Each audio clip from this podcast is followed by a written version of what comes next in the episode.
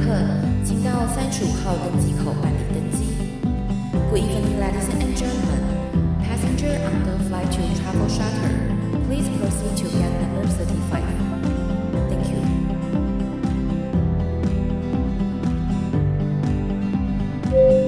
各位贵宾，我们即将起飞，请确实扣好系紧您的安全带。谢谢。Ladies and gentlemen, we are ready for takeoff. Please make sure that your seatbelt is fastened. Thank you.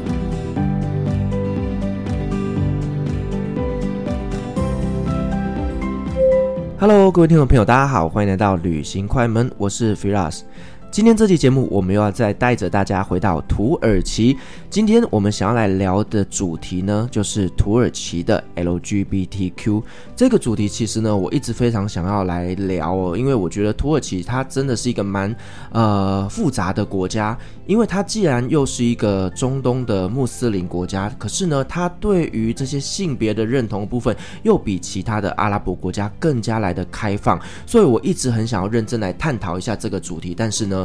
我自己坦白讲，对于这块的熟悉程度并不是那么的专长，所以今天呢，我们邀请到的来宾呢，他是土耳其文化协会的理事长，同时呢，他也是政治大学土耳其语言学系的讲师。那呢，由他来跟我们讲这个主题是再恰当不过了。欢迎我们今天的来宾，M。哈喽，你好，我再念一次好了，叫尔穆尔穆。哎，我真的觉得这个名字很少见呢。对，这个名字确实在土耳其不常见，然后它同时也是一个中性的名字，就是土耳其文里面，我们刚好今天聊到性别嘛，我觉得蛮有趣。他们有一些名字是男生女生都可以用的，你应该也知道，像 Denis 啊之类的。对，那这个名字我其实用了十年之后才被土耳其人说，哎，这个不是女生的名字吗？然后我就说。嗯，没有啊，我从来没有听过女生叫这个名字，然后才有人跟我说她是中性的名字。所以当时你是为什么会取这个名字？我们大一的时候考进土文系，然后老师就其实每一个老师在第一堂课给名字的方式不一样，有的老师是。抽签就叫你用抽的，那有的老师是直接看你的长相，或者是看你的中文名字的罗马拼音，他就给你一个很比较接近的土耳其文名字。那我们那个老师他是把名字一堆字写在黑板上，叫我们自己选。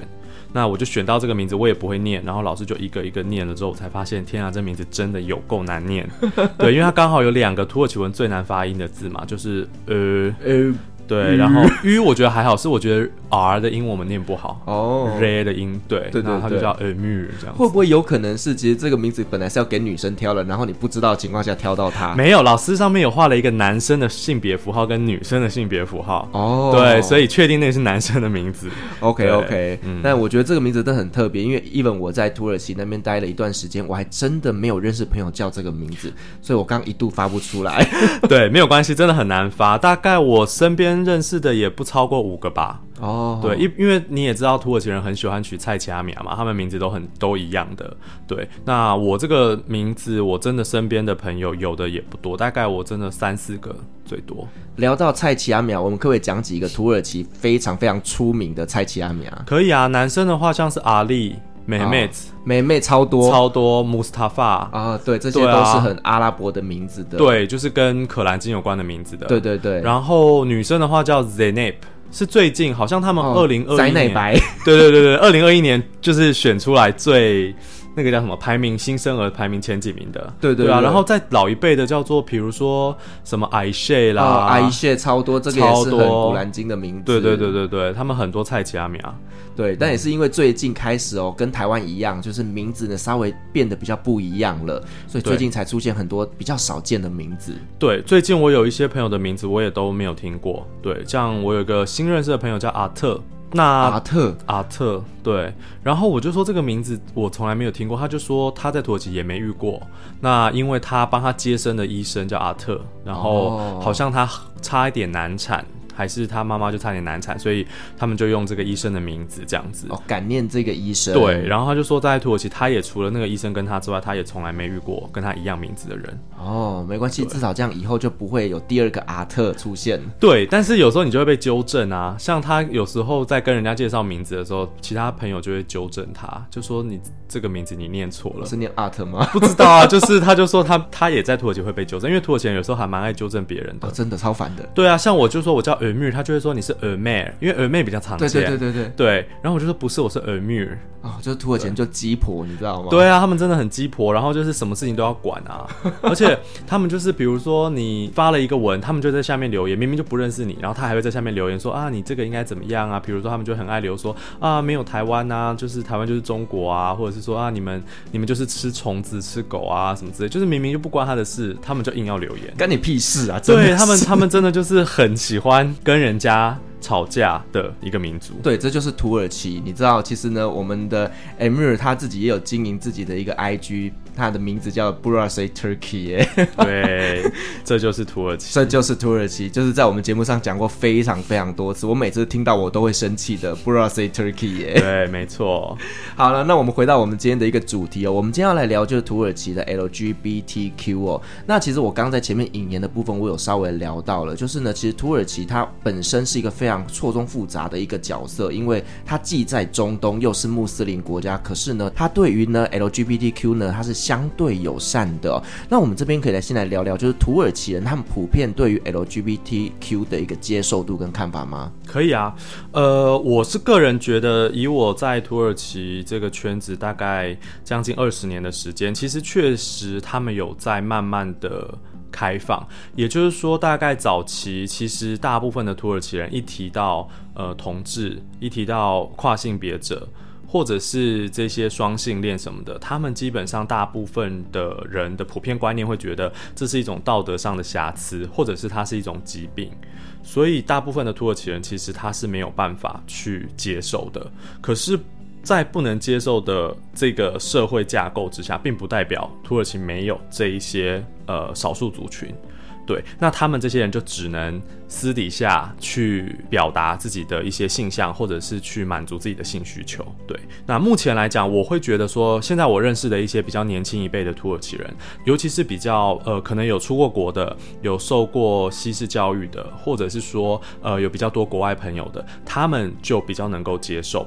但是我也有一些朋友，他是念土耳其顶尖大学的哦，然后他也住在伊斯坦堡，也是接触很多来自世界各地的人，但是他是非常保守的穆斯林，他就没有办法接受呃同性恋或跨性别者。所以当时台湾在通过这一个同婚法案的时候，其实我的这一派的土耳其朋友，他们就一直传讯息给我，就说你们疯了吗？你们为什么会选这样子的总统啊？为什么会让这个法案通过啊？当时公投不是没过吗？哦，蔡英文是不是不想再连任啦、为什么要通过这个法案啊？等等的，就是这一派的人也有。又来了，关你屁事！对，真的就是我就会觉得说，关你什么事？你为什么硬要就是觉得把你们的价值观放在我们身上？因为对我们来讲，台湾也有很多人不能接受。可是台湾人不能接受，大部分的人可能就是尊重，比如说啊，我尊重你的看法，但我不喜欢或不接受。当然，台湾也有一些，比如说。互加盟吗，他们比较激进的。那但是这一派至少在台湾没有像土耳其那么激进，因为土耳其它真的是会，比如说你如果是同性恋或跨性别者，你真的在土耳其可能会有人身安全上的疑虑。所以我觉得这是在土耳其普遍社会，尤其是越往东部、越往乡下或者是比较保守的地区的话，他们普遍来讲还是不能接受的。嗯，但是我觉得在伊斯坦堡这种大城市，其实相对之下真的是开放接受的程度高很多。举例来说好了，我曾经在土耳其的时候，短暂的有使用过，就是交友软体，就是 Tinder。那时候就是有学妹啦，她建议我可以。用这个交友软体来认识土耳其人，来练习语言哦。一定要先声明哦，是练习语言哦。要练习语言，我可以推荐你语言交换的软体哦。那时候哦，不知道，可能学妹那时候跟我推荐是，她跟我说这个可以学语言。OK，Anyway，反正我就有在上面稍微呃跟一些人认识，然后就会滑一些照片嘛。我发现其实里面真的有非常多的跨性别的耶，就是呃所谓的他是个男生，可是你他的穿着打扮就会是女性。所以呢，我觉得现在在伊斯坦堡的这。些所谓的跨性别者，其实他们是很敢呈现他自己的样貌的，所以我觉得这件事情反而他们在伊斯坦堡生活是比较没有压力、比较没有负担的。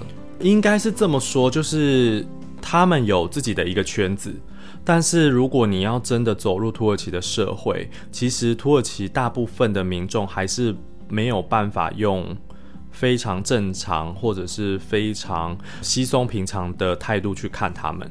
所以虽然感觉上在伊斯坦堡他们会比较能够自在的做自己，但是不代表说他们能够像台湾这样，比如说这么公开的在公共场合牵手啦、接吻啦，甚至是呃直接表达出他们的性向。对，那至于交友软体的部分，其实，在土耳其他们有自己的那个同志的交友软体。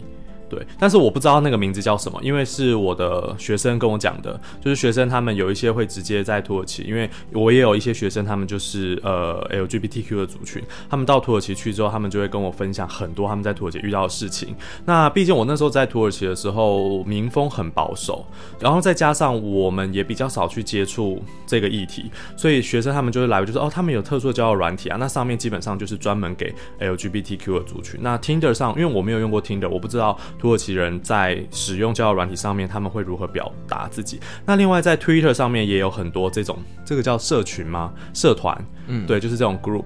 那包含像 Telegram 上面也有，然后他们都会直接在上面就是约。呃，性性从事性行为这样子，我想说就交流一下，如果有需要的话，我私底下再传给你。对，因为我现在还不需要哦。OK，交流，因为我可能要问一下学生他们那个团体叫什么名字，因为我认识很多的同事朋友，他们到了土耳其去啊，他们真的是宛如到了天堂一样。真的吗？因为土耳其男人就是帅啊，对啊，男生很帅，对，所以他们在那边就哇，真的是过得非常非常的舒服。可是他们在土耳其有办法找到同志？可能就像你说的，就是他们有，有自己他们自己的一个交友软体，OK，然后在那边滑。其实我觉得我们台湾的男生应该也是蛮受欢迎的，嗯，在那个圈子里面，没错没错。像我的学生就有提到说，他在土耳其，然后他也在阿曼。然后还有一些是在埃及，就是他们在中东国家，就是每天都像被捧在掌心里的珍珠，对。但是回台湾之后就凋零了，就是没有人找他们。就是我觉得台湾的不管男生女生，在土耳其的市场或在中东市场都是还蛮大的。真的就是有很多朋友，他们可能在台湾并不是我们的主流审美观觉得好看的对长相，可是，在中东国家真的会被捧在手掌心上。对，没错，真的。因为我之前在你的 IG 上面，我有看到一则，就是说你在聊到土耳其的体坛统治的故事哦。是。那这个好像当初有一个足球员，他在身上穿的那件衣服上面是支持的，那可是好像引起了一些争议。对，我们可以来聊聊这个故事吗？可以啊。那这边我想要先。回应一下，刚刚你有提到土耳其算是中东地区相对友善的一个国家啦。对，那我们都会说他们算是沙漠中的一抹彩虹，因为大概整个中东地区除了以色列以外，其他国家大概都比较保守，尤其是呃像沙乌地阿拉伯啦、也门啊、然后伊朗这些相对于呃更加保守的伊斯兰国家来说，其实土耳其真的是已经比较开放了。但是从这一个足球员的事件，还是可以看得出来，很多的土耳其民众并不如呃我们想象中的对于这种事情这么的开放，或者是说能够接受这样子。那这个事件当然其实它是在二零二一年的时候发生的啦。那那个球员叫做泰浪安塔利亚勒，你看这个名字也很奇怪，他叫做安塔利亚人的。我其实，在看这个名字，我说作者他安塔利亚勒是他是安塔利亚人呐、啊，所以谁会把自己的名字取他是安塔利亚？对，这是他的姓，他的姓叫。那我就叫 Firas 台湾人，对，你就叫台湾乐这样子也可以，对。然后他的名字也很像泰国，差了一个 D，就是 Thailand 啊，对，对。但是他就叫台浪，这个名字我也是第一次看到。那其实他不算是呃在土耳其最知名或最顶尖的足球员，但是刚好在那个二零二一年的时候，他表现的蛮好的。然后加上呃去年那个时候刚好是欧国杯的比赛期间，他刚好那年有入选国家队，所以刚好他算是有一些知名度这样子。对，那他其实那。那一次的照片风波，就是他自己在度假期间穿了一个 Puma 的 T 恤，那上面有写了那一个关于支持跨性别者的一个呃 logo，叫做 Powered by Pride。那这个。Logo 它是用一个彩虹的颜色去把它涂出来的，这样。那这个照片它其实下面也没有写很多其他的文字，或者是说明他支持跨性别者的一些言论之类的都没有。但是后面下面这个照片在 Twitter 上面出来之后就被疯传，然后就很多网友就下面留言。当然有一些是支持他的，然后有一些是很偏激的去。甚至对他做人身攻击，然后甚至去质疑说，为什么土耳其足协要选他进去国家队等等的。对，那当然在土耳其的这个足坛里面也引起了一不小的风波，有一些足球选手是支持他的，那有一些足球选手就不表态，那甚至有一些民众，甚至是体坛的一些像是这个评论员或者是球评，他们就会去播报的时候就会说，他觉得这样子的一个人，身为公众人物，你不应该再被入选国家队。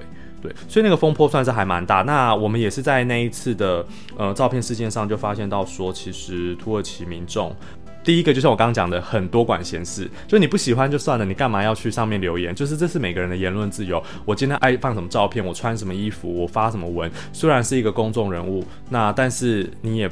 不需要去批评他，甚至很多人就讲说，你这样子会带坏我们的小孩啊，你这样我们要怎么教育小孩啊？哈，你身为足球员，你不应该这样子啊什么的。对，那当然后来这个照片也被撤下来了，只是这个事件其实延烧了一段时间。那后来当然他在国家队的出场次数也变少了。那不确定是不是跟这件事件有关，但是确实对他的职业生涯有造成一些影响。所以公众人物其实，在土耳其还是属于一个比较不方便公开的一个状态吗？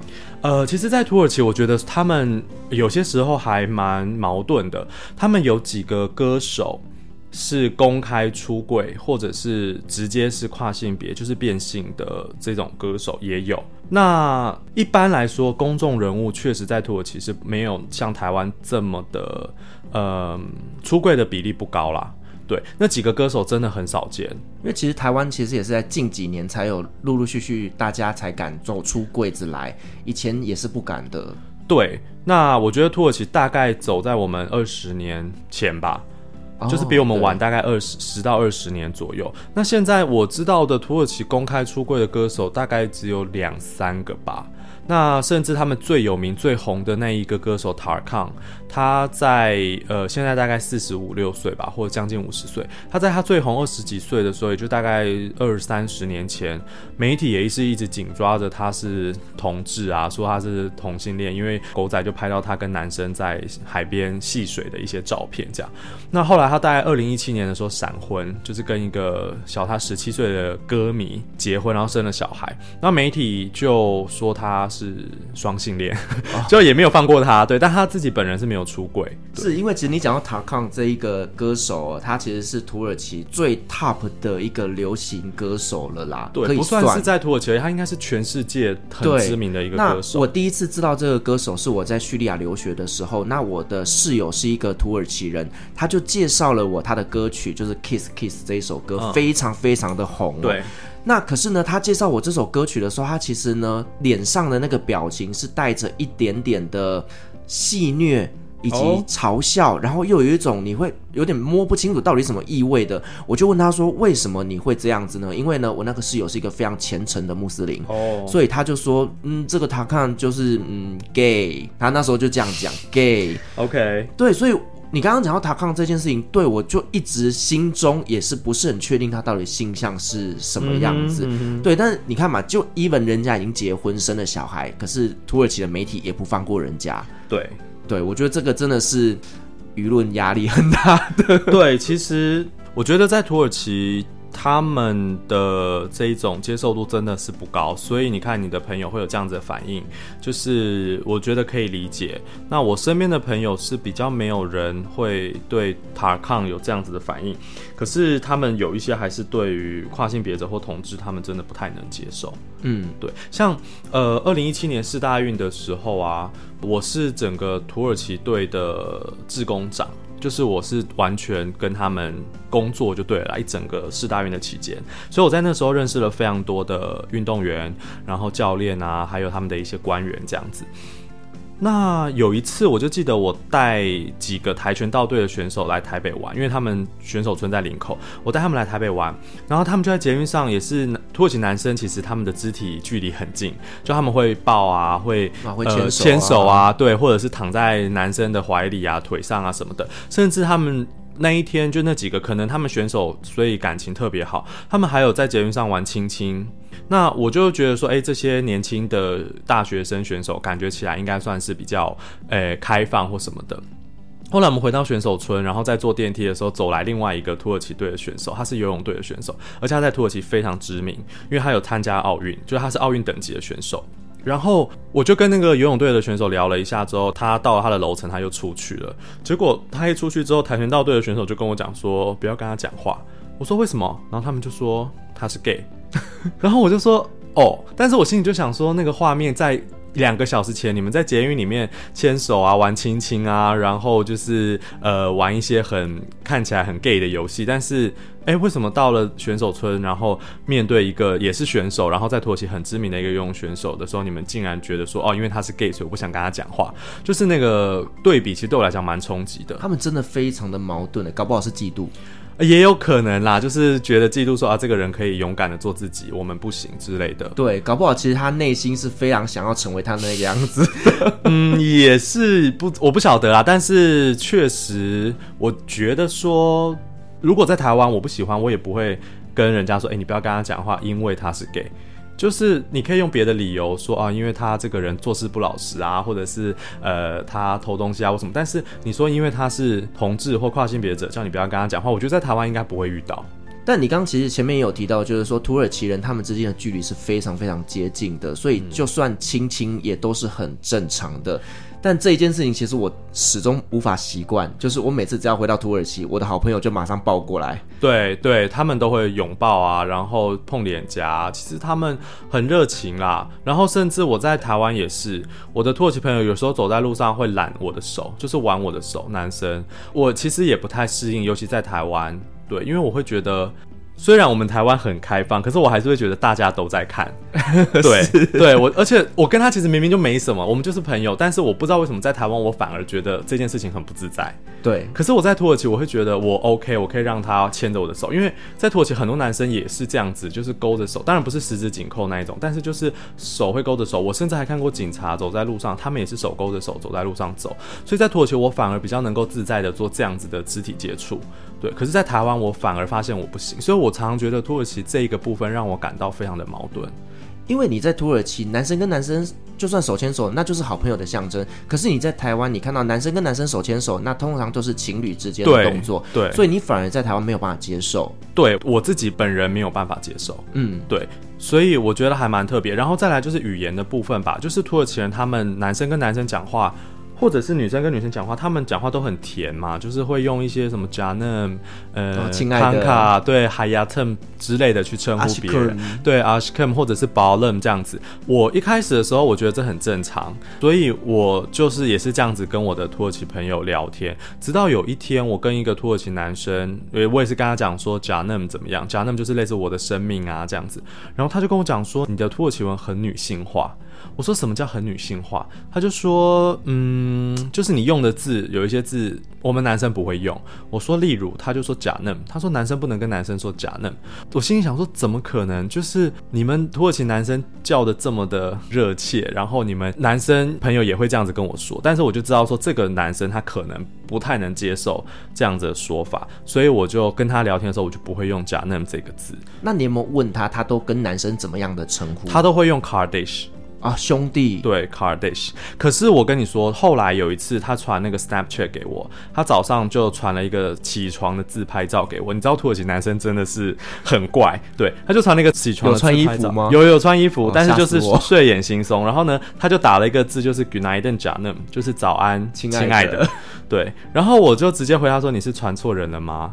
因为我以为他是要传给女生朋友，你知道吗？对。然后他就说没有啊，这样子，因为他刚睡醒。然后我就说：“可是你叫我 canım。”然后他就说：“啊、哦，我我写错了，这样子，对，所以我觉得某种程度上，其实，在他们的潜意识里面，其实‘假嫩’这个字也不见得只有男生对女生或女生对男生，就是男生对男生当然也可以说。那甚至我有一些土耳其朋友，男生他也是叫我 balım，就是我的蜂蜜，嗯哼哼，对。然后也有人会叫我 shakerim，就是我的糖果，对，şekerim 这有点夸张、哦。对啊，对啊，对啊，所以我会觉得说，有些时候我变成跟他们讲话的时候，我会看他们用什么词，我用什么词跟。”跟他们说，我就不能用我自己习惯对每一个人的方式去跟他们讲话。这对于我们所谓学习土耳其文来讲，真的会有一点点难适应诶，因为我们不知道到底要用什么字才会适当的表达我们的一个情感。对，然后我觉得土耳其也有一些人，他们不太喜欢肢体接触的男生也有，像我也遇过几个土耳其朋友，他们不喜欢拥抱跟碰脸颊的这个部分。当然，你如果硬要去跟他们做这样子的打招呼。道别，他们还是会做，但是他们就会跟你讲说，其实我没有那么吃土耳其那一套，嗯，所以我也遇过这种，但当然在少数，大部分的土耳其人都会，所以我会觉得说，他们在性别跟这一个肢体接触上面，有时候让我们很难捉摸。台湾人基本上我们距离都很固定，我们不会见面拥抱，不会碰脸颊，甚至不会发出亲吻的声音。台湾顶多就是握手了。对，握手已经到，而且我觉得握手是不熟悉的人。对，就是顶多接触就是握手。对对对对对。然后甚至我们在路上，男生跟男生也不太会去勾肩搭背啦，或者是说头靠在人家肩上啊，这个我觉得公共场所比较少。可是，在土耳其，你可以常常看到，就是走在路上啊，或者是你在餐厅啊、咖啡厅，男生跟男生的距离真的很近。那我就一直摸不透他们到底对于性别的接受度到底到什么程度，就是一个很迷的一个民族啦。对。好，那我们刚刚前面聊到的这一个呢，就是体坛的部分嘛。那在土耳其有没有一些比较知名，就是说有出柜的运动员？那他们在体坛的发展上，又有没有遇到一些什么样的瓶颈呢？嗯，目前呃，就我所知啦，体坛上面出柜的运动员基本上只有一个女排的选手，那个女排的选手叫做卡拉库特。他的姓叫卡拉库，就是黑狼的意思。他很有名，他在去年东京奥运的时候打得很好，然后现在在意大利的联赛打球。他其实一直以来他都是剪非常男性的短发，然后他很年轻，大概才十九岁吧，十八十九岁，所以他这几年窜起来。他其实也不算是公开出柜，因为他只有在呃去年奥运结束之后要去意大利打联赛之前，在他的 Instagram 上面放了一张他跟一个女生的合照，但是那个自拍照他是直接搂着那个女生，因为他很高，他好像一百九十几公分，那个女生很矮，那个女生也不是球队的队员，所以那个自拍照感觉起来是情侣照。可是他其实也没有写说这是他的女朋友，或者是说，呃、欸，我们是什么关系？就是放了一个，搞不好是姐妹，也有可能，对。但是他放那个照片之后，就引发土耳其人非常大的不满，土耳其人就开始就是批评他，就是说你就是呃、欸、同志啊，或什么什么的这样子。又来了，关你屁事啊。对对，那所以就很多这一次就包含连土耳其的排协。国家队的选手，他们都有出来声援这个女生，就是说，不管她是谁，不管她做什么事情，我们都一样爱她这样子。但是他们队员也没有帮她出柜啦。对，就是说，不管他的性向什么，或者是不管他喜欢谁，他就是他，我们都还是一样爱他这样子。是，所以身为公众人物，真的压力非常的大。对，其实，在土耳其，那另外一个男生的话，他不算是球员，他就是一个呃裁判，足球裁判。对，那这个足球裁判他是有公开的出轨，但因为他那时候就是呃，也不算是自己出柜吧，我觉得他是算是被社会给出柜。呃，他的名字叫 Halil Ibrahim Dinstar，然后他是因为同同性恋，所以没有当兵。那后来就因为这样子，土耳其有一个叫做“粉红色法案”的一个规定啦，就是说，如果你是男同志的话，你就不能在军队里面服务。对，那所以他是因为这样子，所以被。出柜，因为那个粉红色法案是这样，土耳其也是征兵制，那他们也是跟我们一样，有一些规定的人不用当兵，比如说呃近视视差太大啦或者什么的。可是土耳其规定很严格，那其中有一个就是，如果你是同志的话不用当兵。可是大家就会想说，诶，那土耳其如果男生想要逃兵，就说自己是同志就好啦。可他要经过很多检查，包含你要主动提供性交的照片，男男性交的照片，性交的照片，对，然后或者是你要接着要给医生检查你的直肠。然后，然后我刚听到什么东西？对，那、就是、如果是一号呢？我不晓得，就是你可能提供照片吧，就 OK 吧。对，那我有听说，就是因为现在 Photoshop 还蛮方便的，所以有一些时候可能会请你现场示范给他看。就是、怎么示范？就是确定你真的可以跟男生发生关系这样子。但是这这后面这个部分我是听说的，就是因为其实这个法案，好，我先把法案讲完好了啦。你完了之后，你要经过很多的，包括心理咨商啊，还有他会去做家庭访问。那家庭访问是最难过的那一关，因为通常父母亲宁可你的小孩在。当兵的时候死掉，也不要你的小孩是因为同志而没有当兵，因为等到这一切你都通过了，然后你最后因为你是同志没有当兵，你的身份证会被换成粉红色的，因为在土耳其女生是拿粉红色的身份证，男生是拿蓝色的身份证。那所以你如果男生拿粉红色的身份证，就全世界的人都知道你是因为同志没有当兵，所以你换成粉红色的身份证。所以这个粉红色法案其实有一点像是逼着同志要。男同志要在土耳其公开出轨，面对社会。那其实许多土耳其人甚至不知道他们有这一个法案，因为他们也不会选择这个方式去逃避兵役。那是在好几年前，这个很多人权团体或者是一些国际上的一些组织。他们有去不断的呼吁土耳其政府要修法，所以土耳其政府确实在几年前已经改了，就是现在所有人的新式的身份证都是同样的一个颜色，好像是蓝色，我若没记错的话，所以这个法案已经不在了。对，那刚刚的那一个足球的裁判，他就是因为。这样子的一个身份，所以变成大家知道他是同志，所以他等于说被迫要出柜。那确实他出柜之后，也造成他很大很大的影响，因为他就找不到工作。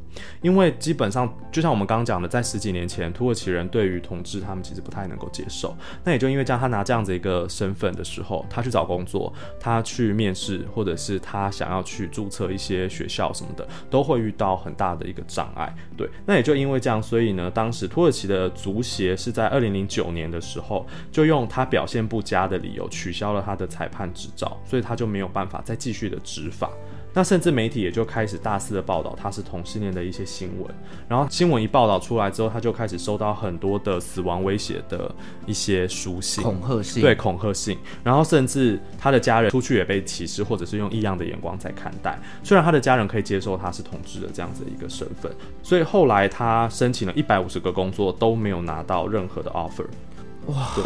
就很可怜，哦，对，所以后来他在二零一零年的时候就跟土耳其足协提出诉讼，要赔偿他的精神损失跟物质上的损失，因为他失业。所以二零一五年的时候，终于地方法院是判他胜诉，可是足协只要赔他两万三千里拉，两万三千里拉那时候二零一五年大概乘以十五吗？有那么高吗？大概十嗯十三十四，我二零一六年在那边的时候大概是十二啦，所以二零一五年大概是四十五吧。那现在不知道值多少钱？对，现在大概是五万块台币而已。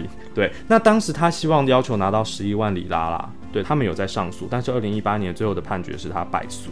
不过他后来其实因为算是在土耳其的首例，所以他后来到德国。德国有给他颁发了一个人类尊敬奖，在二零一四年的时候，然后在那个汉堡举行的同性恋欧洲足球锦标赛上，有请他出席这个活动，这样子。所以基本上这个大概是土耳其我们目前已知在体坛有出柜或者是大家知道的同志，一个是男生，一个是女生。可是，在之前的访问里面，其实有一些国外的球员在土耳其踢过球的，他们也有说过，就是说其实。全世界的足球队里面，他待过的，不管是土耳其啊，或者是这个巴西啊，或者是其他的法国啊，都有同志的球员在。那另外也有一个是一个叫土耳其叫 Yilmaz 的一个土耳其退役的球员，他说其实因为他现在变成是球队的经理，然后他常常要看很多的球员嘛，就是他们要去球员交易什么的。他说他看过这么多的球员，他说不管男生女生都有同性恋。对，足球选手都有，只要这一个身份不会影响到他们的表现，那他觉得那是他们的私生活，他也不太会去干预这样子。但是自从这个哈利的裁判证被撤销以后，这个事件发生以后，这一个伊尔马斯他也讲说，那。应该未来足球选手要出柜根本是不可能的事情，因为你可能出柜，你可能被足协封杀，你可能就没有比赛可以打，所以他会觉得说这样基本上就变成现在这个现阶段土耳其的体坛的这些选手要出柜有点难。嗯。其实我们知道，就是同志他在我们的人类社会里面是有一定的比例的存在的，所以不管是在什么样的团体里面呐、那包括像体坛也好，政坛也好，我相信都一定是有一定的比例存在。那体坛里面，我相信应该会更多，因为呢，它几乎都是一个同性别相处的一个生活过程中。那我觉得，其实因为这样的一个事情发生，反而让他们没有办法好好的去做自己，毕竟总是要顾一下自己的饭碗嘛。那他们的生活真的会非常非常的辛苦。那我们也希望说，土耳其在未来能够慢慢的开放一点，让这些人能够大方的做自己，又可以做自己喜欢做的职业。对，当然，因为体育界确实，我觉得体育界不是只有土耳其啦，很多国家也不太能接受一个同志的运动员。呃，我觉得女性大家比较能够接受。对，像网球就有蛮多女性选手就出柜，可是男性不管是在足球场、篮球场，你看像之前 NBA 有几个出柜的男明星，也是引发大家的争议。所以我觉得体坛虽然就像你提到的，一定有某种程度的比例是同志，但是他们应该为了自己的饭碗，他们会选择隐瞒这样子的一个身份。那另外，我觉得在土耳其另外一个部分就是，或许他自己也搞不清楚自己的性向。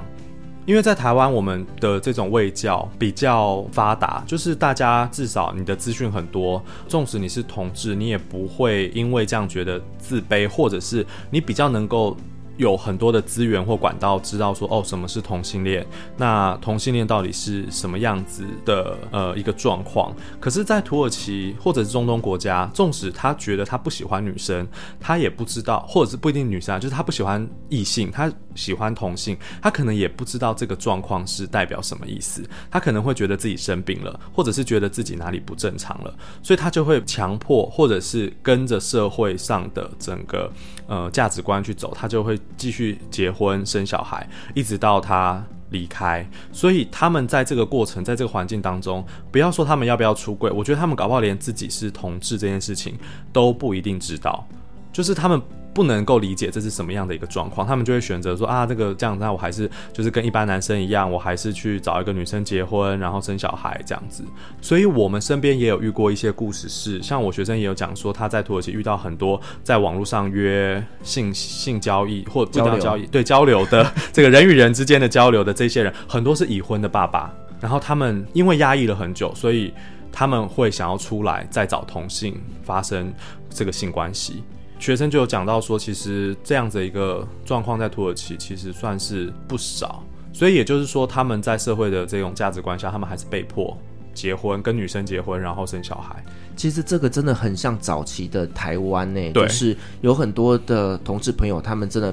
在社会的一个压力之下，让他们不得不走进婚姻。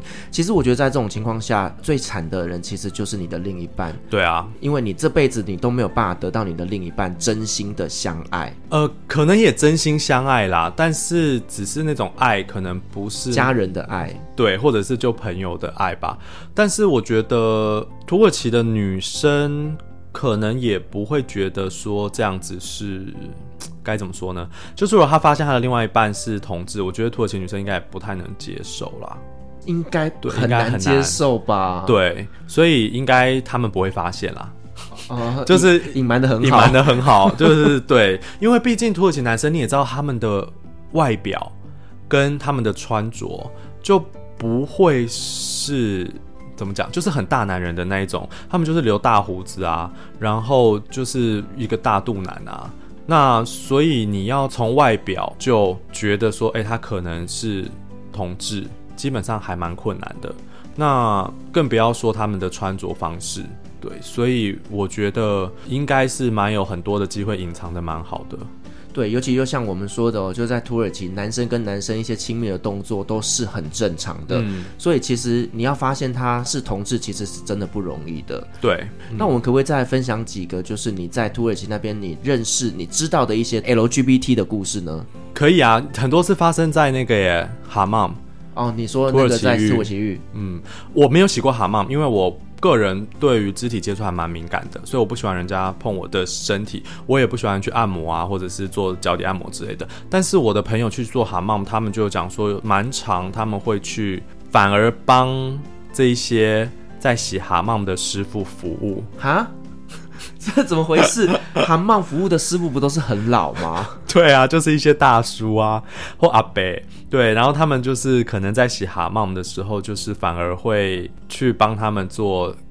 嗯，用嘴巴服务他们这样子，所以是你的学生去，有一些是朋友，有一些是学生，哦、是调戏他们吗？我不知道他们中间过程发生什么事。不然这些帮你搓澡的师傅就是专心帮你搓澡而已啊，他怎么会去跟你从事这些的交流呢？一定是你做了某些暗示吧？我觉得应该是这些呃蛤蟆的师傅，他们应该也是看到是亚洲人，就觉得蛮有兴趣的，然后可能就是在洗的时候，可能给你一些特别的。服务就可能他不是真的在搓澡，他可能是抚摸或者是帮你做一些呃深层的按摩这样子，然后可能后来就慢慢的就调戏调戏就就天雷勾动地火，对，应该是有可能是这样吧。还好我没遇过，我是真的没洗过蛤蟆嘛，所以我不知道。对，但是我看影片中的蛤蟆真的就像你说的，洗洗澡的都是大叔啊，对啊，不不一定代表他们一定是同志，但是。表示他们也好奇，或者是他们也可以接受男生帮他们服务。可是土耳其蛤蟆不是一个开放式的空间吗？对啊，那在那边从事这种行为不是很奇怪吗？他们有一些私人的啊。哦、oh, 嗯，就是有一些是比较深或人比较少的，带到小房间去服务。对对对，有可能是小房间洗澡的，或者是一些更衣室啊之类的。哦、oh，但是其实你看，在这种就是肉体的接触之下，真的可能不小心就会擦出火花来。嗯，对。另外，我是有遇过，我跟我的大学同学，然后我帮他搬家。我们其实搬到那个社区，其实在安卡拉的。也不算郊区，但是它确实不在可泽赖那个市中心是没错。可是它其实离可泽赖大概也是两三站的捷运站而已。然后那个房子其实离捷运站也没有很远，所以我们个人觉得那个地方算是蛮安全的。那晚上也没有特别暗。好，那我们就在搬家，在等电梯的时候，邻居就看到我们是外国人，他就跟我们讲说：“哎，你们。”怎么会来啊？你们从哪里来啊？这样，那他们就跟我们讲说，哎，这个地方不太安全，你们要自己小心。这样，那我们其实不太理解他所谓的不太安全是什么意思。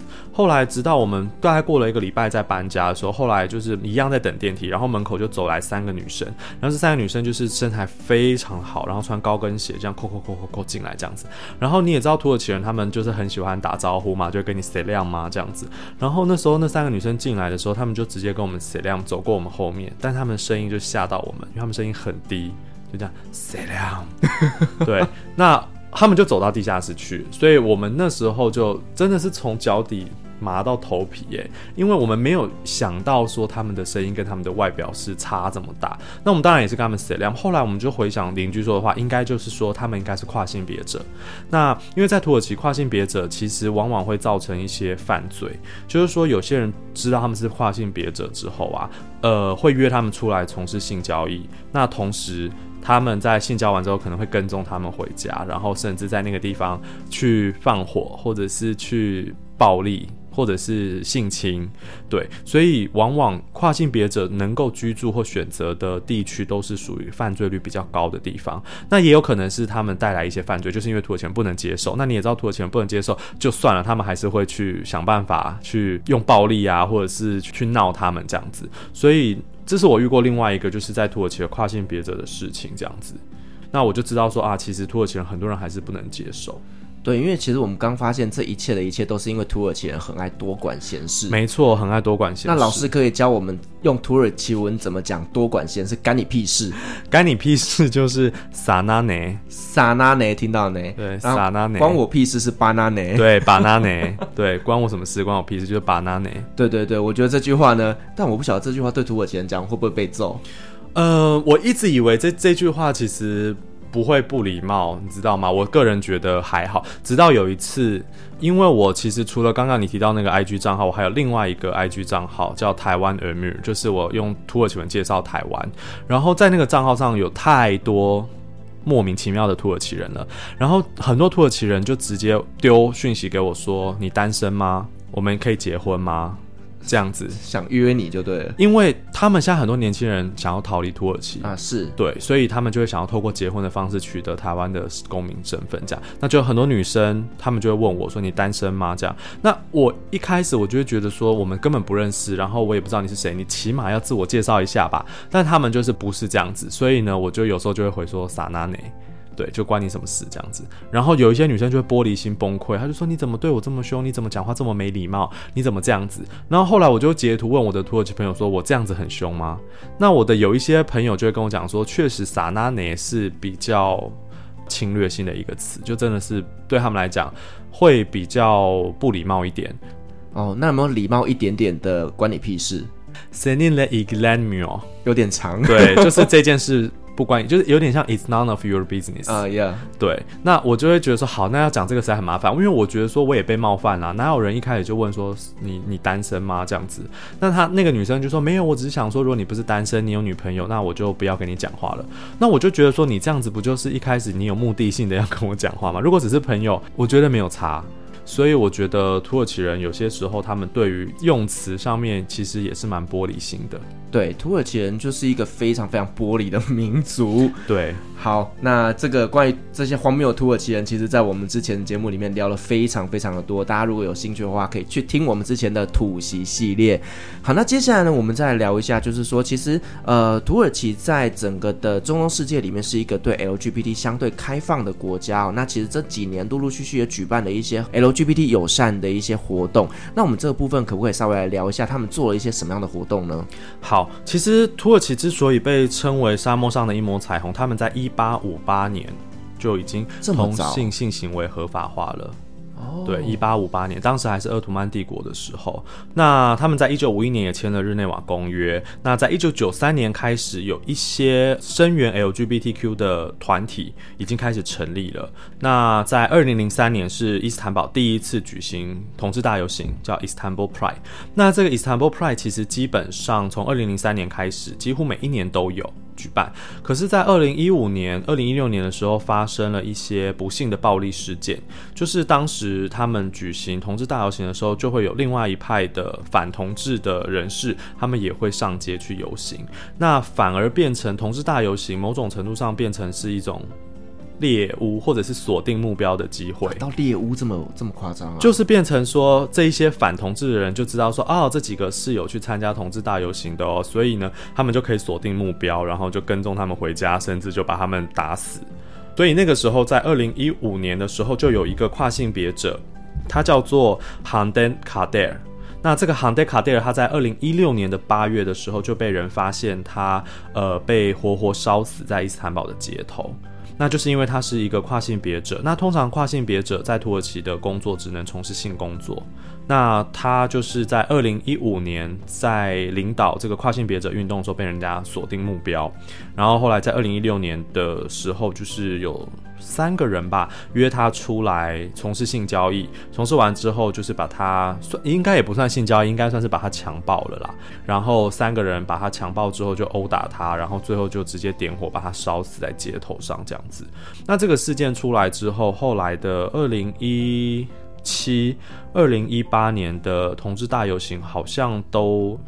有出动镇暴警察，然后接下来几年就是伊斯坦堡政府直接就否决了这个同志大游行的申请。那他们的表面理由说是呃不希望造成一些暴力事件，因为土耳其人真的他们就是会动手动脚的，就像在台湾我们的同志大游行或者是一些这种声援抗议事件，基本上两派人士最多就是口角冲突，比较。不会爆发到肢体冲突，可是土耳其不是，他是看到哦，你这个地方有一群跨性别者，他们就会找一堆土耳其男生，然后在这边殴打这些跨性别者，这样。所以后来土耳其政府的理由是说避免暴力事件，可是其实我们会这样觉得，应该是土耳其政府现在比较越趋保守的一个作风，就是他们比较不想要接受跨性别者以及呃一些这种嗯同志等等的，对，所以我们个人觉得是这样的理由，那当然这几年就是疫情的关系，他们也都没有举办这种大型的集会。可是今年好像有诶、今年我听说好像呃那个诶、还是去年就是同志那个月的时候，他们好像也有小批人士有上街，但是我不确定有没有合法的申请。那这个是这样子的一个事件。但是讲到那个跨性别者同性恋，我觉得还有一个议题可以补充啊，就是去年疫情不是很严重吗？对，应该说二零二零年那段时间，他们就一开始土耳其人也是很荒谬，他们就说什么啊，我们是穆斯林啊，我们是突厥人啊，绝对不会被感染啊，什么事都不会发生啊，这样子。然后后来就到了三月他们开始有案例之后，他们就开始找说为什么会发生这个疾病这样子嘛？那就有一个神学家，他叫阿利惹扎，他就是在新闻媒体上面，然后在一些那个政论节目上面，他就说。这个冠状病毒之所以会这么严重，在土耳其，就是因为太多的人都婚外情跟同性恋、同性性行为。他说，就是那一些同志还有婚外情的人，所以导致。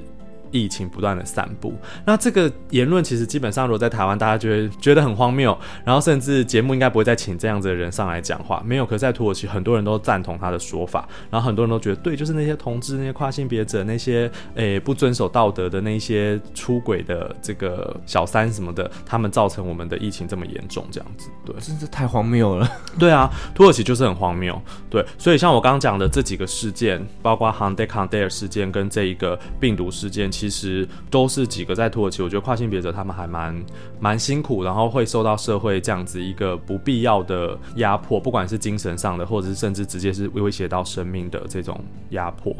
对，其实这个听起来真的是非常不公平的一个压迫，就像真的有一点点像台湾在早期的一个状况。甚至我们以前在台湾会有传说，什么艾滋病就是同志他们所带源出来的。对，但其实艾滋病并不是只有同志啊，就是只要你没有做好安全的性行为，你都有可能会因为这样被感染到。可是呢，因为一个整个社会的抹黑，让我们大家认为说艾滋病跟同志是画上等号的。嗯。那我觉得这种状况其实就跟土耳其把 COVID-19 把它跟同性恋把它画等号一样，所以。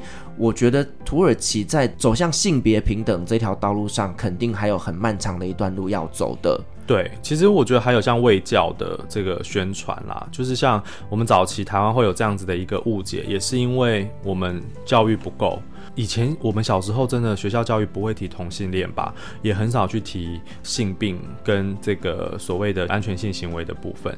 那我觉得教育还蛮重要的，可是土耳其我觉得他们短期内不可能把性教育或者是同性恋、跨性别者这一些议题放在他们学校教育里头，甚至土耳其我都不确定他们有没有性教育，因为呃，我有一些朋友他们说很多女生他们甚至不知道。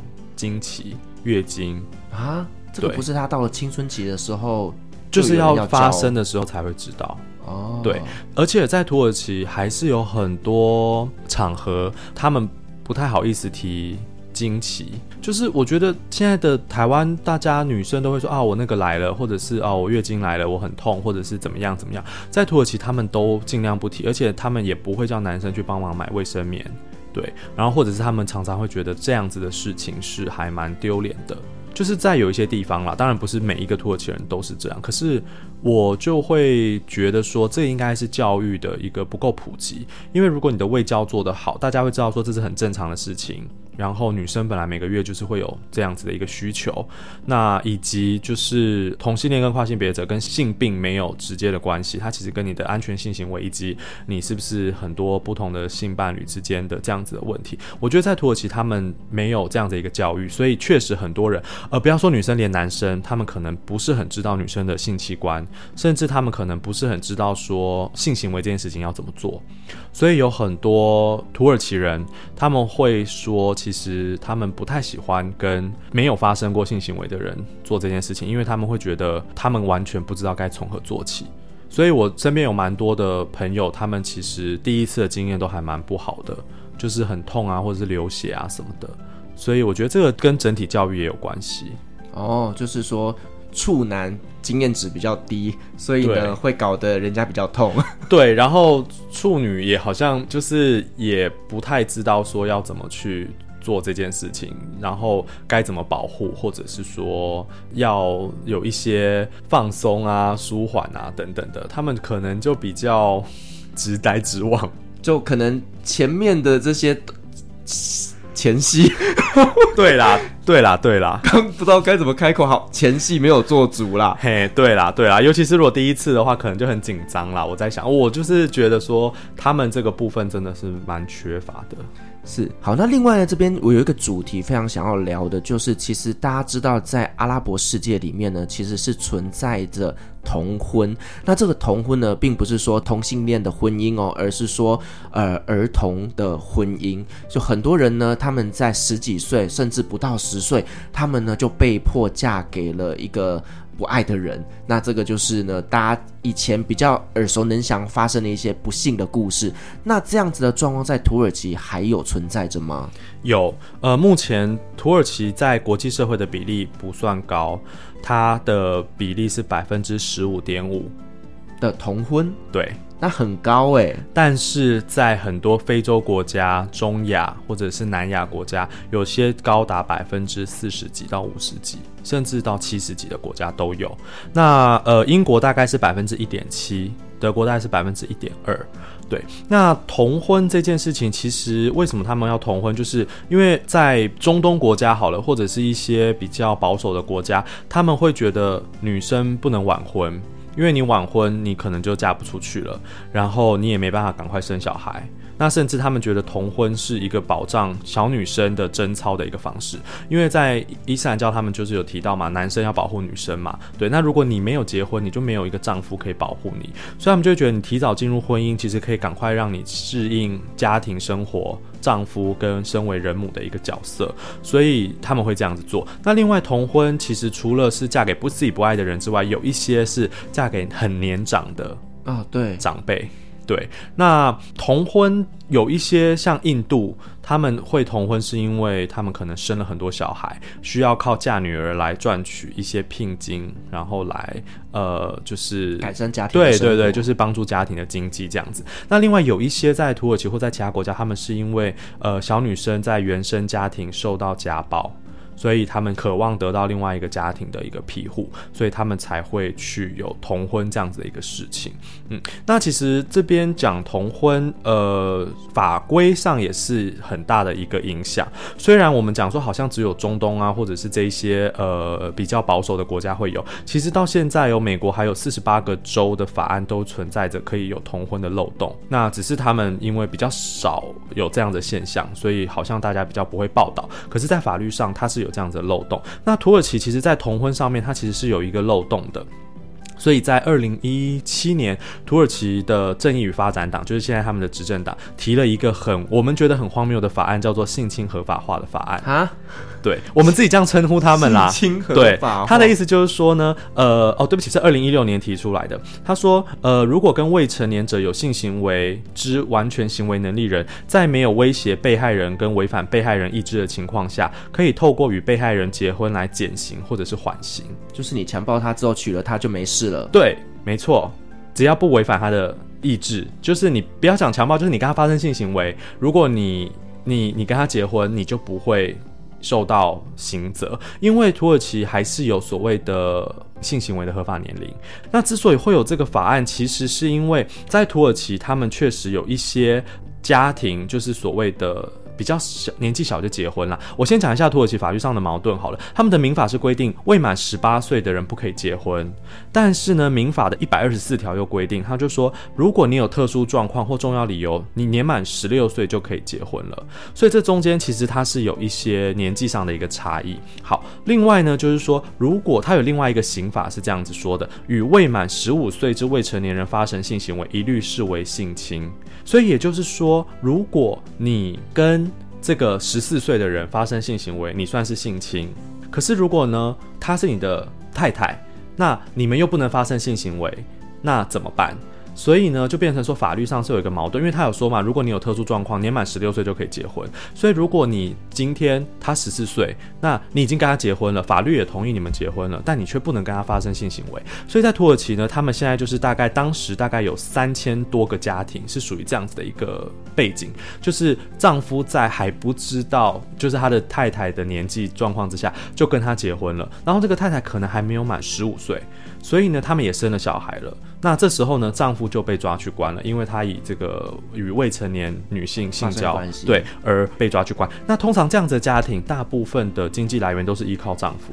所以爸爸一被抓去关，那整个家庭就没有办法有经济的来源。所以呢，这些三千多个家庭，其实他们有很严重这样子一个问题。于是这个政党他就说：“那我们来修法好了，就是如果他们是有婚约关系的，那就不适用于这个未成年性交的这个法案。”所以就演。变成是所谓的，好像是你跟他发生性行为了，只要这个女生同意，那你们只要透过有婚约，那你就不算是性侵。你就不用受法律的制裁。可是另外一个解读的方式就会变成，有些人会觉得说，那你不就是在鼓励性侵跟鼓励同婚吗？因为假设这个小女孩可能九岁，那你发生性行为，那九岁的小孩他懂什么？你只要跟他说要不要结婚，他可能你给他一个糖果，给他一些玩具，他可能就会说好。那你们只要透过婚约，你就可以不需要负这样的刑责。那之后你只要再离婚了，你就逃过了这个性侵的这个过程。然后再来就是小女生或小朋友，他们其实不知道什么叫做个人意志，所以也就因为这样，这个法案后来好在没有通过。可是大家就会觉得说，这样子的一个。逻辑其实是有问题的，就是你等于鼓励性侵合法化，等于你鼓励大家小朋友只要被污染了、被性侵了，他就赶快结婚，就鼓励同婚这样子。那同婚其实它会产生很多的问题哦，包含小女生她可能在生殖器官还没有发育完全之前，她就怀孕了，那基本上她那个。胎儿是没有办法健康的长大的。那不仅胎儿可能在足月或者是不足月，对不足月的时候就死亡之外，它会影响到妈妈的身体，身体甚至妈妈可能会死亡。对，那所以每一年因为这样子死亡的妇女跟小孩，因为有些很多小孩出生他就死亡了，那死亡小孩目前估计大概是两百多万吧，还蛮多，全是对。然后再来，纵使生下来还有一些问题，就是小妈妈要带小 baby。对，有的可能妈妈才十二、十三岁，她就要带一个小 baby，所以她就会出现很多这样子的一些问题。嗯，更不要说在一些非洲国家，他们经济状况比较差，他们妈妈在生产的过程当中可能就死亡了，那这个小孩就没有人照顾。所以其实同婚是另外一个问题。虽然在土耳其真的比例不算高哦，虽然百分之十五我们会觉得很多，可是在全世界来讲，其实不算高了。哇，其实我觉得这件事情听起来真的是有一点点 心酸哦，因为其实你看它整个的一个故事发展的背景都是有原因的。那我觉得今天政府又站在一个呃，也不算鼓励，就是他。没有去禁止这件事情的发生，而让很多很多的小女生她提早进入了婚姻，然后呢，呃，去嫁给自己不爱的，或者嫁给离自己长非常非常多岁的这样的长辈，所以其实她一辈子的幸福可能就在这个时候结束了。所以我觉得这个真的是。中东世界，哎，不能算中东世界啦。我觉得其实，在蛮多就是开发中国家都有这样的一个现象产生的。那我们也希望，就是说呢，这些国家他们在未来能够做更多的一些方案来保护好这些小女孩们。对。好，那我们今天再次感谢 Emir 来跟我们分享了在土耳其那边的 LGBTQ 的一个议题哦。那这中间我们聊到了很多呢，在土耳其人对于这个议题的看法跟接受度，以及在土耳其的这些 LGBT 族群他们的现况。同时，我们也聊到了一些在体坛里面呢一些发生的故事。那呢，我们再次感谢 Emir 的分享，同时我们感谢所有听众今天的陪伴。如果您喜欢我们的节目的话呢，别忘记给我们五星好评加分享哦。